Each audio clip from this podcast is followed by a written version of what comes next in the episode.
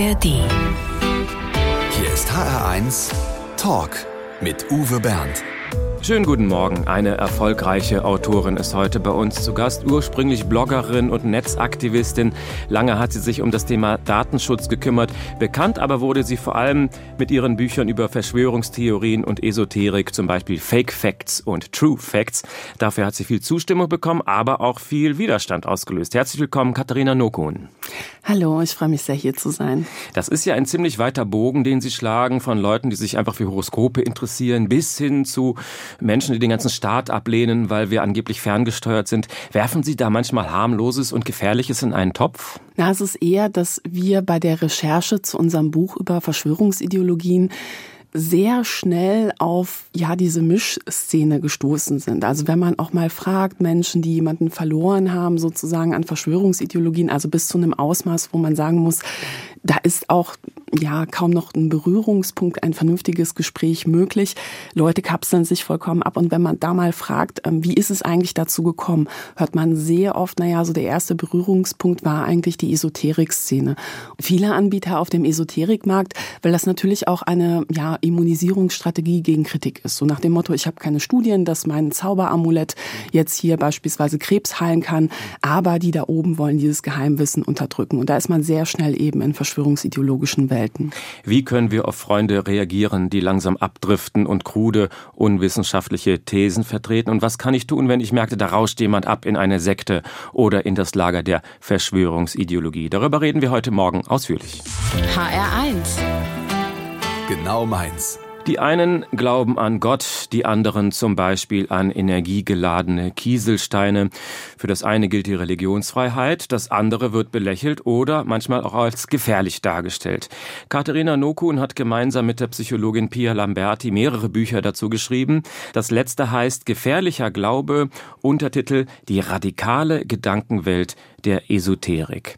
Also Aberglauben gab es ja schon immer. Dreimal auf Holz klopfen. Zum Beispiel bringt Glück der Talisman um den Hals. Sie haben für Ihre Recherchen auch ganz viele Esoterik-Messen besucht. Da kann man zum Beispiel Kieselsteine kaufen. äh, Die legt man in einen Wasserkrug, je nach Farbe. äh, Mehr Gelassenheit, mehr Liebe, mehr Kraft. Was halten Sie von sowas? Ja, zunächst einmal muss man sagen, das Einzige, was da wirken kann, ist vielleicht der Placebo-Effekt. Was aber auf jeden Fall wirkt, ähm, ist der Preis und die Erleichterung des Portemonnaies, um es mal so zu sagen. Und da wird einem schon schnell anders, wenn man mal auf Esoterikmessen oder online schaut, wie viel Geld eigentlich so Anbieter für aus meiner Sicht unwissenschaftlichen Kram nehmen. Ja, also ich habe beispielsweise auch für den Deutschlandfunk eine Recherche gemacht zum Thema esoterische Kinderwunschbehandlung. Da muss man sagen, da werden gezielt Leute angesprochen, die teilweise seit Jahren versuchen, ein Kind zu bekommen und dann nach jedem Strohhalm greifen. Und da gibt es eben auch Hexen, die ähm, deutlich über 10.000 Euro abrufen für irgendwie magische Gebärmutterreinigung oder sonst etwas. Und da muss man wirklich sagen, also das ist eine finanzielle Schädigung, weil bringen tut das natürlich nichts. Und wenn es nicht klappt, und da wird es richtig hässlich, wird oftmals der Kundschaft eingeredet, sie wären selbst schuld. Nach dem Motto, naja, dann hast du das, was ich dir aufgetragen habe, diese Meditation nicht richtig gemacht. Oder du bist unterbewusst blockiert auf feinstofflicher Ebene. Oder du hast in deinem Karma irgendwelche Erbsünden sozusagen aus vorherigen Leben. Das heißt, da gibt es eine Schuldumkehr. Die Leute haben richtig viel Geld für etwas ausgegeben, was nicht funktioniert und fühlen sich am Ende nicht mal als Opfer, sondern sozusagen, ich habe selbst verbockt und das macht mich ehrlich gesagt auch ziemlich wütend. Wo beginnt für Sie Esoterik und ab wann ist es radikal? Ja, so Esoterik ist ein ziemlich großer Oberbegriff und da fallen ganz unterschiedliche Dinge drunter. Also ganz klassisch äh, Horoskope ist natürlich Esoterik, also an Horoskopen ist wissenschaftlich nichts dran. Da haben wir uns auch im Rahmen der Buchrecherche angeschaut, gibt es eigentlich Studien, die beispielsweise vorhersagen, ob bestimmte Sternzeichen eine besonders glückliche Ehe führen oder ähnliches oder besonders lange zusammenbleiben. Und das, das kann man nicht belegen, ja. Und das wurde wirklich ausgiebigst untersucht. Und dann gibt es natürlich den Bereich, ähm, wo es ziemlich schnell auch toxisch wird, also mit sogenannten neuen religiösen Gemeinschaften, auch umgangssprachlich als Sekten bezeichnet, wo man ähm, wirklich sagen muss, dass Leute wirklich ja auch stark geschädigt aus solchen Gruppen hervorgehen, wenn sie das Glück haben, sich da irgendwann rauslösen zu können. Aber was wir uns in unserem Buch auch vorgenommen haben, ist zu zeigen, wie schnell das auch kippen kann. Ja, so also oft kommt die Frage, naja, was ist denn harmlose Esoterik, was ist gefährliche Esoterik? Und ich finde, das kann man gar nicht so genau sagen. Das hängt weniger von der Praktik ab, die da praktiziert wird, sondern vielmehr von den Lebensumständen der Person. Ja, also wenn ich mit dem Kieselstein Kopfschmerzen heilen will, ja, dann habe ich vielleicht ein bisschen Geld ausgegeben, wirkt nicht, vielleicht wirkt der Placebo-Effekt. Da sagen die meisten, ja, was soll's, ne? Soll die Person mal machen. Aber wenn dieselbe Person dann plötzlich eine Krebsdiagnose bekommt und versucht mit genau denselben Methoden eben gegen Krebs vorzugehen, dann kann es ganz schnell lebensgefährlich werden. Aber der Gedanke bei den Kieselsteinen, der ist ja zum Beispiel auch ähnlich wie in der Homöopathie. Das sind Wirkstoffe drin, die so, so stark verdünnt, dass eigentlich faktisch nichts mehr drin ist. Aber die Energie soll irgendwie wirken und Millionen von Menschen sagen ja tatsächlich, es hilft. Ja, also man muss sagen, der Placebo-Effekt kann ziemlich stark sein. Also wir haben uns da auch unterschiedliche Quellen und Studien angeschaut. Hierzu muss man sagen, da passiert auch sehr viel Forschung. Also allein bei der Medikamentenabgabe kann es einen Unterschied machen, wie ein Medikament heißt, ob ich mit dem Glauben herangehe, so ja, das, das wird gut wirken, ob eine Pille klein oder groß ist, welche Farbe sie hat, ob jemand mit einem Arztkittel mir sie verabreicht, das alles kann dazu führen, dass Menschen mit einer unterschiedlichen Einstellung an Behandlungen rangehen. Selbst mein Zahnarzt hat mir bei einer OP hinterher drei Globuli auf den Mund getan, damit es besser heilt. Und der hat das ja studiert, der muss es wissen. Ja, und das halte ich für tatsächlich problematisch, weil ähm, es ist eine Sache, wenn ich ein Placebo nehme und sage so, naja, mal gucken, was der Placebo mit mir macht. Da gibt's auch übrigens Studien zu, wenn man weiß, dass Placebos einen Effekt bei mir auslösen können, dann kann man auch im vollen Bewusstsein etwas nehmen, was keinen Wirkstoff hat und kann so ein bisschen drauf spekulieren, ob das einen Effekt haben kann. Ja, aber trotz allem muss man sagen, das sind so Dinge, mit denen sollte man keine schweren Erkrankungen behandeln. Das ja. ist eben das Problematische. Katharina Nokon in HR1. In der nächsten Stunde haben Sie die Chance auf ein handsigniertes Buch. Katharina Nokun ist geboren in Polen. Mit drei Jahren kam sie nach Deutschland, hat den deutschen und den polnischen Pass und beide Eltern sind Programmierer. Durften Sie als Kind schon an den Computer? Ja klar, also aus heutiger Sicht muss man sagen, war das so eine ziemlich eigenwillige Erziehung. Meine Eltern haben einfach gesagt, ähm, ja, hier sind Rechner, du kannst die benutzen. Und wir hatten auch ziemlich früh eine Internet-Flatrate, weil meine Eltern beide ja so im IT-Sektor gearbeitet haben. Da gab es auch sowas wie Bereitschaftsdienst und das war natürlich in den ja, späten 90ern, frühe 2000er aus Kindersicht ein totaler Jackpot, weil Internetzugang damals noch richtig, richtig teuer war.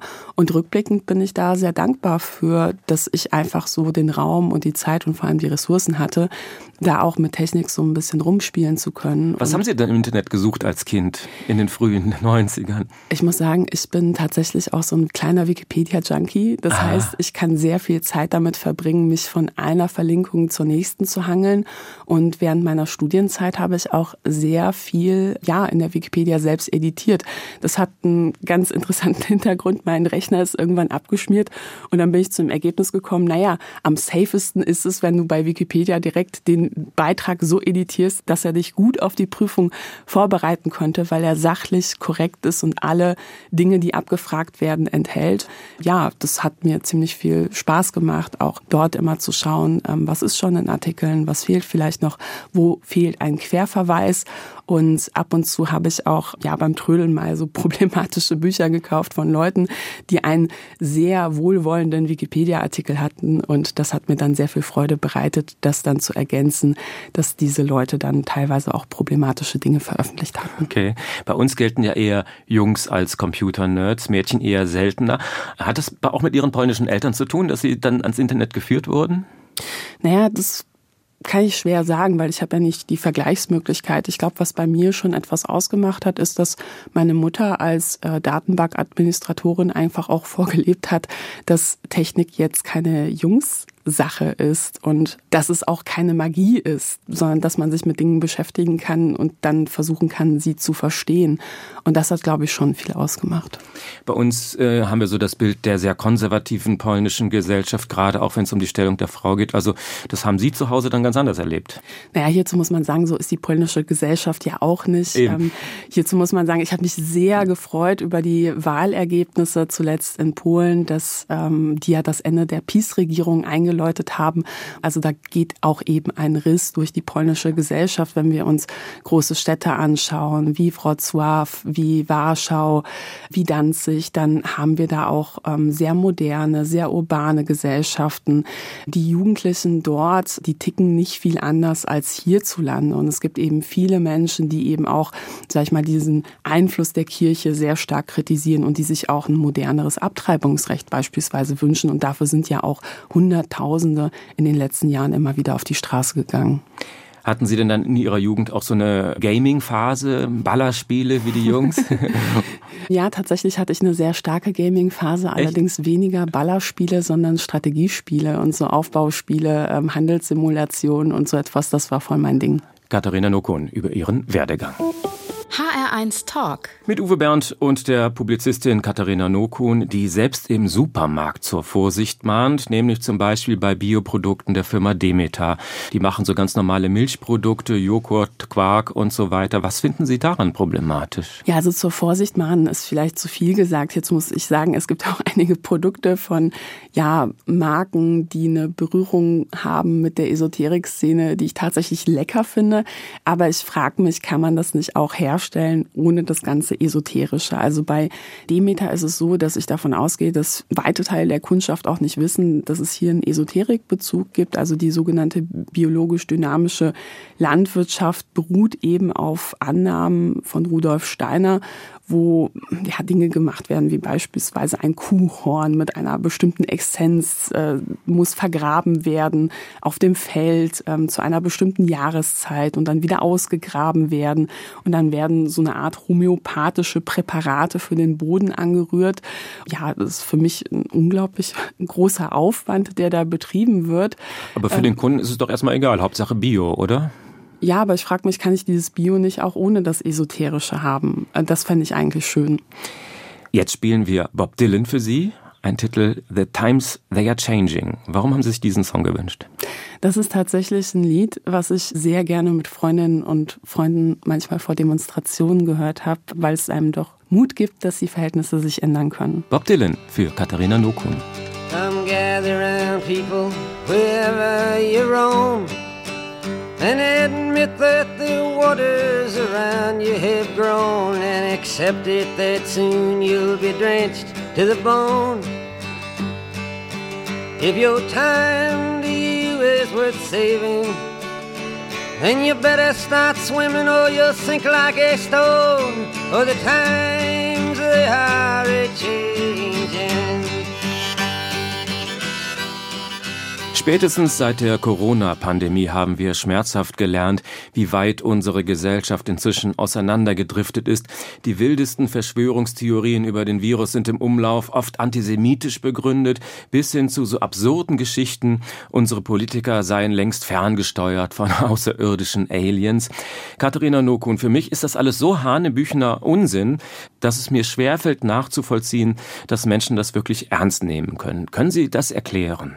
Ja, also dass Menschen das ernst nehmen können und dass es auch eine Bedrohung ist, ich glaube, das ist den meisten Menschen mittlerweile klar geworden. Also wir haben diese Demonstrationen gesehen mit mehreren Zehntausend Teilnehmenden in Berlin, in anderen Städten. Wir haben gesehen, wie Leute teilweise auch militant geworden sind und zwar nicht nur im Zuge von Anschlagsplanungen. Da gab es ja auch mehrere Enthüllungen jetzt in den letzten Jahren. Allein die Reichsbürgerrazzia Ende des Jahres ähm, 2022 da sind auch Leute im Supermarkt ausgerastet. Ne? Also haben dann beispielsweise die Verkäuferin, die sie darauf aufmerksam gemacht hat, so hey, bitte Maske tragen, wäre schön, angegangen, als wäre sie jetzt eine Vertreterin der neuen Weltordnung.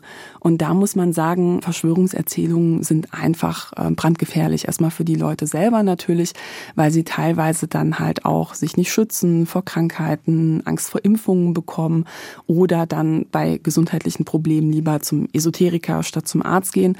Aber auf politischer Ebene wird es eben auch bedrohlich, weil Leute sich immer mehr abmelden in so eine Art Parallelrealität. Und da hat sich eine ganz komische Mischung gebildet. Esoterik hatte ich bisher eher so links verordnet. Inzwischen mischt es sich ja auch mit rechtsradikalen Gedanken und man sieht es eben bei diesen Demonstrationen. Was verbinden denn so gegensätzliche Gruppen? Also hierzu muss man sagen, dass diese Annahme, dass Esoterik immer links ist, schon eine Fehlannahme immer war. Aha. Also wenn wir uns anschauen, beispielsweise dieser ganze Bereich der braunen Esoterik, da gab es schon immer ja eher völkisch orientierte Gruppen, die beispielsweise dann esoterisch auftreten, nach dem Motto, so, ja, wir beziehen uns hier auf alte germanische Kulte und wenn man mal ein bisschen tiefer gräbt, dann beziehen sie sich auf Größen aus der NS-Zeit und haben auch ein sehr völkisches Verständnis eben von Gesellschaft. Und dann muss man sagen, dass es schon immer in der Esoterik-Szene Gruppen gab, die mit Demokratie, um es mal so freundlich zu formulieren, nicht viel am Hut hatten. Also die waren schon immer autoritär organisiert. Es gibt einen Anführer an der Spitze, einen Guru und dessen Weisheit darf nicht hinterfragt werden, weil die ja irgendwie exklusiv aus irgendeiner übernatürlichen Quelle gechannelt wird. Und bei einigen von diesen Gruppen läuft es auch darauf hinaus, dass sie die Demokratie auch ganz offen ablehnen. Ich bin auch mal per Zufall in so ein Gespräch geraten, wo ein Freund mir was erzählte von den Chemtrails, also den Kondensstreifen der Flugzeuge am Himmel und von Geheimdiensten, die uns damit vergiften wollen. Und auf alles, was ich dazu sagte, hatte er die perfekte Antwort bis äh, zu angeblichen Studien, die das alles längst bewiesen haben, aber äh, die Geheimdienste haben das halt unter den Tisch gekehrt. Ich war völlig ratlos. Was soll man dann noch sagen? In solchen Situationen kann man tatsächlich nicht so den einen klugen Satz sagen, der die andere Person zum Umdenken bewegt, weil man muss sich klar machen, dass der Glaube an Verschwörungserzählungen Menschen auch auf psychologischer Ebene etwas gibt. Ja, also es gibt einem das Gefühl, ich habe die Kontrolle über mein Leben, weil ich kenne den Plan. Einige Menschen werden eben gerade in Krisenzeiten anfällig für Verschwörungserzählungen, weil sie diesen Kontrollverlust nicht gut abkönnen. Und Verschwörungserzählungen geben einem so diese Geschichte, dass man glaubt, ich weiß, wie die Zukunft aussieht. Das ist zwar immer bedrohlich, ja, also es sind immer apokalyptische Szenarien, aber gleichzeitig geben sie einem das Gefühl, die Zukunft ist vorhersehbar. Das ist besser als Chaos und Unsicherheit. Und auf der anderen Ebene geben diese Geschichten Menschen natürlich das Gefühl, ich bin etwas Besonderes. Ich bin einer der wenigen, die alles durchschauen. Und wenn man das einmal verstanden hat, dann versteht man auch, warum beispielsweise, ja, Freunde, Angehörige, die da so abdriften, sich gar nicht irritieren lassen, wenn man widerspricht, weil sie das natürlich auch, ja, schon irgendwo erwarten, ja, weil wenn alle ihnen zustimmen würden, dann wären sie ja nicht Teil einer kleinen Elite, die sozusagen mehr weiß als der Rest. Und Beratungsstellen raten in solchen Situationen mit engen Angehörigen oder engen Freunden tatsächlich eher einen Schritt zurückzugehen und sich zu fragen, was gibt es dieser Person auf psychologischer Ebene und wie kann ich dem den Nährboden entziehen, indem ich beispielsweise diese Bedürfnisse auf eine gesunde Art und Weise befriedige und inhaltliche Diskussionen führen ab einem gewissen Punkt einfach auch oft ins Leere. Katharina Nokon über Verschwörungserzählungen. In ihrem Buch Gefährlicher Glaube beschäftigt sich Katharina Nokun auch intensiv mit Sekten. In den 70ern gab es die New Age Bewegung, die Hippies, in den 80ern die Bhagwan-Sekte in Köln. Heute sieht die Szene anders aus. Was für Sekten in Deutschland sind zurzeit aktiv? Darüber kann sich auch unser Überraschungsgast am Telefon gut äußern, denn sie ist eine Expertin auf dem Gebiet. Sabine Riede, die Leiterin der Beratungsstelle Sekteninfo Nordrhein-Westfalen. Schönen guten Morgen. Ja, schönen guten Morgen. Wie haben Sie Frau Nokun kennengelernt? Ich glaube vor ungefähr drei Jahren und da ging es in der Tat bei ihr um die Vorbereitung auf das tolle Buch True Facts, äh, was gegen Verschwörungserzählungen wirklich hilft. Und äh, da hat sie hm, ja mich oder unsere Beratungsstelle kontaktiert und wir haben uns darüber unterhalten. Und ich durfte ja gerade schon ein Stück mithören. Und in der Tat ging es damals um das gleiche Thema. Was hilft denn eigentlich, wenn jemand so in so einer Filterblase steckt? Was können Angehörige tun? Wie kann man den Betroffenen helfen? Und das ist ja genau auch unsere Aufgabe. Was ist so typisch für eine moderne Sekte heute? Sie haben vorhin bestimmte Namen genannt, dass wir heute über 600 verschiedene Gruppen haben und dass die Gruppen immer kleiner werden, wie Pilze aus dem Boden schießen, dann aber auch manchmal wieder nach einer Zeit sich auflösen, wenn bestimmte Menschen austreten. Also ich habe viel, viel mehr radikale Glaubensgemeinschaften, sehr viel kleinere Glaubensgemeinschaften als früher. Die sind gar nicht mehr so groß international vernetzt und sie schotten sich aber noch extremer als früher ab. Und das macht sie zum Teil gefährlicher, besonders wenn auch Kinder in dieser Gruppierung sind, die dann unter diesen extremen Lebensweisen leiden müssen. Frau Noko nickt eifrig an dieser Stelle. Das heißt, äh, die Schwierigkeit, diese kleinen Sekten zu identifizieren, ist schwieriger oder wie würden Sie das sehen?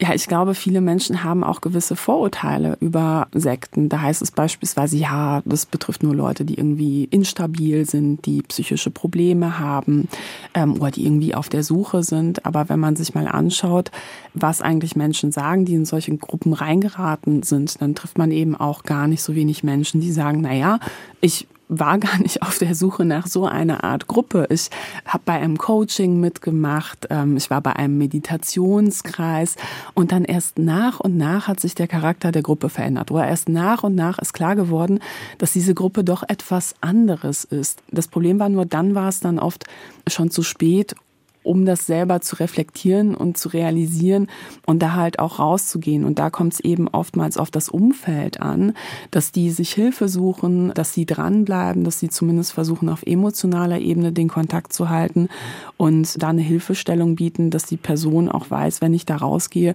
dann stehe ich nicht vor dem Nichts, sondern dann habe ich einen ersten Anlaufpunkt, weil das hat Frau Riede ja auch ganz treffend gesagt. Da wird auch gezielt versucht, Menschen von ihrem Umfeld zu isolieren, damit sie eben eben ja so eine Hürde haben, damit sie glauben, wenn ich hier rausgehe, dann stehe ich vor dem Nichts. Kann man nicht auch sagen, es gibt vielleicht auch Menschen, die glücklich und zufrieden sind in ihrer Sekte? Lasst sie doch oder ist das eine falsche Liberalität? Nein, das kann man schon sagen, solange diese Gruppierung sich aber an demokratische Grundregeln hält und selber einen gewissen Toleranzgedanken hat. Das ist eben manchmal nicht der Fall. Es kommt dann eben darauf an, wie extrem Menschen auch innerhalb so einer kleinen Glaubensgemeinschaft Gemeinschaft radikalisiert werden. Und häufig ist es natürlich auch so, dass sie sich selbst schaden. Das hat ja gerade Frau Nokun auch so schön betont schon, dass sie das erst zum späteren Zeitpunkt melden. Wir haben auch eine hohe Anzahl von Leuten, die dann doch irgendwie den Absprung schaffen und deswegen aber dann hier bei uns in der Beratungsstelle juristische Hilfe suchen oder psychologische Hilfe suchen, um das nochmal zu reflektieren, was sie da durchgemacht haben und warum ihnen das passiert ist. In welcher Situation sie, Lebenssituation sie eben ansprechbar waren und warum sie genau für diese Ideologie auch empfänglich waren. Sabine Riede von der Sekteninfo Nordrhein-Westfalen. Herzlichen Dank, dass Sie mitgemacht haben. Gerne. Tschüss. Der HR1 Talk mit Katharina Nokun. Wenn Sie uns im Radio hören, kommen jetzt gleich die 11 Uhr Nachrichten oder Sie hören uns als Podcast jederzeit zum Nachhören in der ARD Audiothek. HR1 Talk. Wer sich mit Verschwörungserzählungen beschäftigt, der muss mit Gegenwind rechnen. Das ging Katharina Noko nicht anders. Zeitweise brauchte sie Personenschutz bei Veranstaltungen, weil es sogar Morddrohungen gab. Und es wurden Verschwörungsthesen über sie in Umlauf gebracht. Was hat man ihnen unterstellt? Ach, ganz unterschiedlich. Also, sag ich mal, etwas, was ich häufig hatte, auch noch bevor das erste Buch zum Thema Verschwörungsideologien erschienen ist, war, dass mir unterstellt wurde, dass ich jüdisch bin, dass ich insgeheim Teil einer großen Weltverschwörung Regierung bin, dass ich von irgendwelchen Leuten bezahlt werde, um beispielsweise kritisch über die AfD zu berichten. Und da hat man eben auch schon sehr früh gemerkt, dass es sehr große Überschneidungen auch zwischen der rechtsextremen und der verschwörungsideologischen Szene gibt. Ignorieren Sie sowas so gut es geht oder zeigen Sie Leute auch an, wenn sie im Netz angegriffen werden? Ja, also es gab auch Fälle, die habe ich zur Polizei gegeben. Das waren ähm, leider auch die besonders hässlichen Sachen, wo mir gewünscht wurde, ich soll in einen KZ gesteckt werden und vergast werden. Aber man muss sagen, teilweise war das halt so viel, auch 2020, 2021 gerade auf Social Media. Ähm, das kann man nicht alles zur Anzeige bringen, wenn man eine Einzelperson ist und nicht eine große Organisation hinter sich stehen hat, weil man sich an irgendeiner Stelle auch entscheiden muss, möchte ich das jetzt sozusagen juristisch aufarbeiten, abarbeiten oder möchte ich weiter an den Projekten arbeiten, die mir wichtig sind. Und da habe ich mir gesagt, so naja, das Ziel dieser Leute, die mich angreifen, ist halt eben, mich an meiner Arbeit zu behindern. Das lasse ich nicht mit mir machen und ich werde weiter kritisch darüber berichten und mir die Zeit nehmen, um ausgiebige Recherchen zu veröffentlichen. Gleich lernen wir Katharina Nukun noch genauer kennen, ohne ihre Privatsphäre zu verletzen. Die muss natürlich in diesem Fall streng geschützt werden. Aber wir machen das mit dem HR1 Fragebogen. Der HR1 Fragebogen ist der Wahrheit auf der Spur, nicht im Auftrag von Geheimdiensten oder von Außerirdischen. Heute ausgefüllt von Katharina Nokun. Glück bedeutet für mich Oh, das ist schwierig.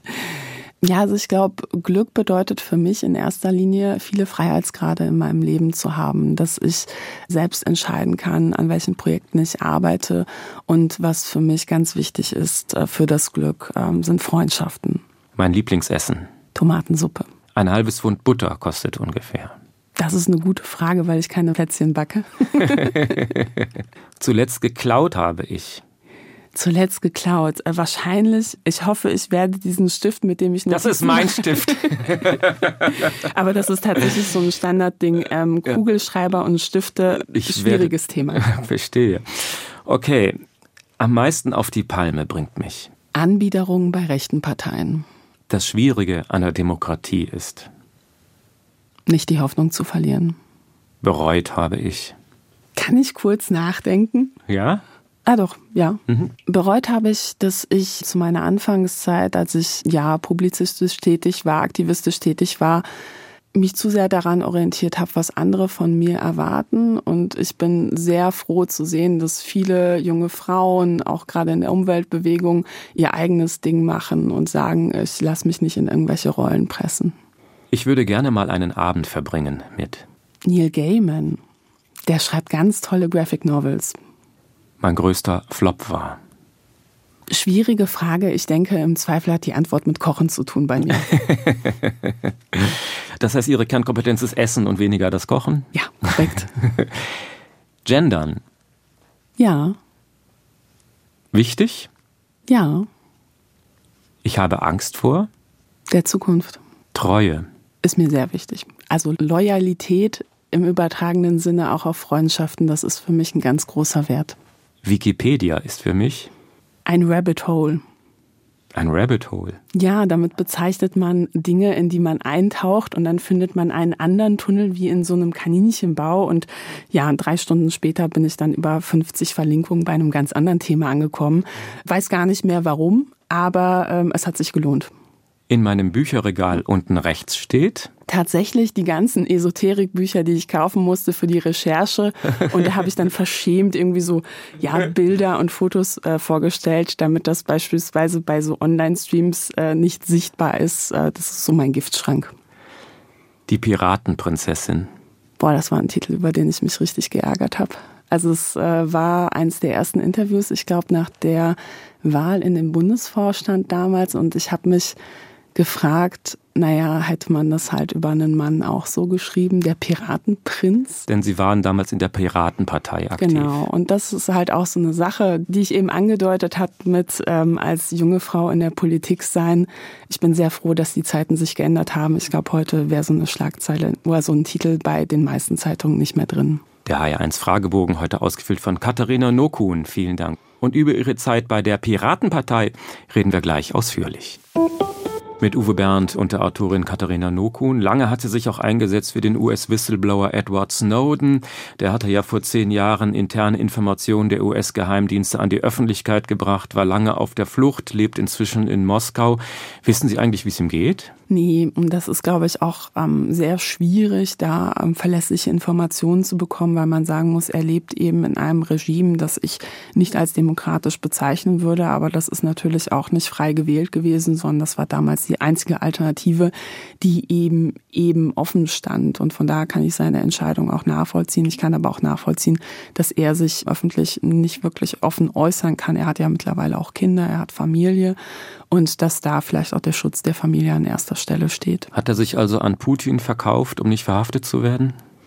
Das würde ich nicht so sagen. Erstmal muss man sagen, dass damals, als diese Entscheidung getroffen wurde, das ist ja auch jetzt eine ganze Zeit lang her, man konnte beispielsweise nicht absehen, dass Russland die Ukraine in Gänze angreifen wird. Also einige haben das vorhergesehen. Viele Expertinnen und Experten in Deutschland, die auch die Bundesregierung beraten haben, haben das nicht erkannt.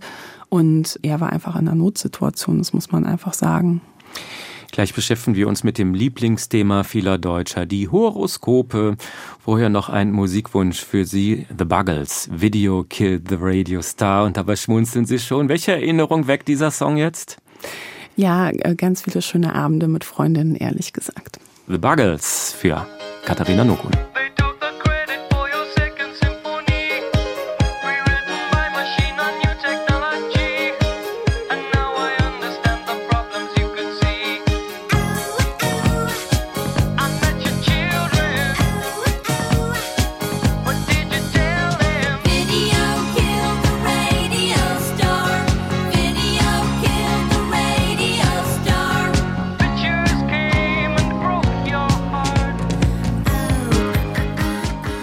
Das Jahr 2024 ist noch recht jung. Die ersten guten Vorsätze sind nach ein paar Wochen schon überm Haufen geschmissen. Aber viele haben ja trotzdem noch ihr Jahreshoroskop im Ohr und sind gespannt darauf, was davon wahr werden kann. Katharina Nokun kennt sich auch damit gut aus, denn Horoskope sind ja oft der Einstieg in die Welt der Esoterik. Haben Sie selbst nie Horoskope gelesen? Doch klar, ich muss sagen, äh, tatsächlich, wenn irgendwo eine Zeitung rumliegt, dann äh, manchmal, wenn ich Langeweile habe und man so zu zweit da sitzt und Kaffee trinkt, dann blätter ich gerne und sag dann so, na, und was soll ich dir dein Horoskop vorlesen? Und dann liest man sich das gegenseitig vor und schmunzelt ein bisschen darüber, aber es ist klar, ich glaube da nicht dran. Für viele ist es eben eine Form der Unterhaltung so wie, wie für Sie offensichtlich auch. Manche suchen auch Orientierung darin. Was ist daran schlecht? Ja, es ist problematisch, weil natürlich Horoskope keine wissenschaftliche Grundlage haben. Das muss man mal ganz klar so sagen. Also es wurde ausgiebig untersucht. Es gibt keine Zusammenhänge zwischen Sternzeichen und wie glücklich ich in einer Beziehung werde. Was man aber sagen kann, ist natürlich, dass Horoskope an sich interessanterweise nach einem wissenschaftlichen Muster funktionieren. Es gibt da nämlich so einen ganz interessanten Effekt, der nennt sich Barnum-Effekt und der beschreibt eben eine Art und Weise, wie man Texte formulieren kann, dass äh, Menschen sich generisch davon angesprochen fühlen. Was heißt das? Ja, also äh, zunächst mal muss man sagen, der Herr Barnum, nachdem dieser Effekt benannt ist, der hatte ein Kuriositätenkabinett vor so rund 100 Jahren, über 100 Jahren in New York und sein Motto war, für jeden ist etwas dabei. Ne? Sozusagen für die, für die Kinder, der Streichelzoo, für die Erwachsenen irgendwie so die Clownshow, was auch immer. Und nach diesem Prinzip funktioniert dieser Effekt auch. Das heißt, man versucht in diesen Texten beispielsweise Menschen zu schmeicheln. Also es ist halt auch relativ trivial, wenn mir jemand schmeichelt, dann glaube ich das. Bei mir stand, im Sommer kannst du einen Karriereschritt machen. Ist doch super. Ja, ist doch super. Möchte ja. man gerne dran glauben. Muss ich mich mal ein bisschen anstrengen. Ja klar. Und dann kommt aber manchmal so, so eine Einschränkung, ne? Kritik, die keine ist. Also beispielsweise, mhm. sie sind manchmal zu kontrolliert oder sie sind manchmal zu selbstkritisch, wo man sagen muss, ja, es geht ja auch irgendwie runter wie Öl. Das glaubt man ja auch sehr gerne. Und dann kommen oft auch so generische Nullaussagen, wie beispielsweise, ja, manchmal sind sie extrovertiert, manchmal aber auch introvertiert, wo man sagen muss, das trifft ja auf jeden zu. Ja, also wenn ich zwei Tage mit meiner Familie verbringe und äh, danach ein bisschen geschlaucht bin, dann als introvertierter Mensch, dann trifft diese Aussage genauso auf mich zu, wie wenn ich drei Wochen auf einem 24 Stunden mit einem meinen Kollegen Seminar bin und mich danach geschlaucht fühle als extrovertierter Mensch und sage so, ah, jetzt brauche ich mal einen Tag für mich. Ne? Sind Frauen offener für Horoskope als Männer? So mein Eindruck. Ja, also da gibt es tatsächlich wissenschaftliche Untersuchungen zu, die zeigen, dass bestimmte Formen von Esoterik und dazu gehört auch Astrologie anscheinend eher bei Frauen verfangen als bei Männern. Das ist messbar. Aber das hat keine genetischen Gründe oder dass das Gehirn von Frauen da irgendwie anders gestrickt wäre als bei Männern, sondern das hat eher was mit Sozialisation zu tun. Also das habe ich auch bei mir gemerkt in meiner Jugendzeit. Man ist eben mit diesen sogenannten Frauen- und Mädchenzeitschriften aufgewachsen. Und damals in den 90ern bei mir, da war ständig irgendwie Special, die, die Hexe wird interviewt oder ähm, das, das, das Pendelset wird mitgegeben oder irgendwelche Freundschaftsenergiesteine. Also das war eben auch Teil der Mainstream-Kultur, also nachmittags in den Talksendungen Brit und was es da so gab, Andreas Türk, da saßen sehr häufig Esoterikerinnen und oder Esoteriker als ja fast schon seriöser Gesprächspartner und das ähm, ja fand ich ziemlich problematisch. Aber natürlich, wenn man damit sozialisiert wird als Frau und auch eher gesellschaftlich in diese gefühlvolle spirituelle Ecke gedrückt wird, dann wundern mich diese Ergebnisse ehrlich gesagt nicht. Inzwischen gibt es sogar Horoskope, die durch KI hergestellt hergestellt wird durch künstliche Intelligenz. Manche sagt sich, vielleicht sind die ja besser, weil die noch viel mehr Daten verarbeiten, oder? Also ich bin mir sehr sicher, dass eine KI sehr gut darin ist, sogenannte Barnum-Texte zu erstellen, weil das ja sehr einfache Regeln sind. Und es gibt ja auch sehr große Datensätze, an denen man sich orientieren kann. Das heißt, so eine KI wird ja auch gefüttert mit Beispieldaten und anhand dessen versucht sie dann abzuleiten, was sind die Regeln, oder ich sage ihr manchmal vielleicht auch, was sind die Regeln und dann produziert sie eben neue Texte und das ist total trivial beim Thema Astrologie. Astrologie. Also jetzt muss man sagen, es gibt halt auch Software für Astrologen, wo ähm, quasi so bausteinartig dann Vorhersagen zusammengesetzt werden. Ne? Also das ist halt wirklich ein Markt und das ist halt auch billig und skaliert, wenn man dafür halt eine Software nimmt und würde mich nicht wundern, wenn der eine oder andere Astrologe hier auch eine KI fragt. Das Thema Datenschutz war Katharina Nukun lange ein Herzensanliegen. Sie hat es schon erwähnt. Ein Thema, bei dem meine ausländischen Freunde immer so ein bisschen schmunzeln und sagen, ja, ja, Datenschutz, das ist wirklich typisch deutsch. Sowas gibt's in dieser Form nur bei uns.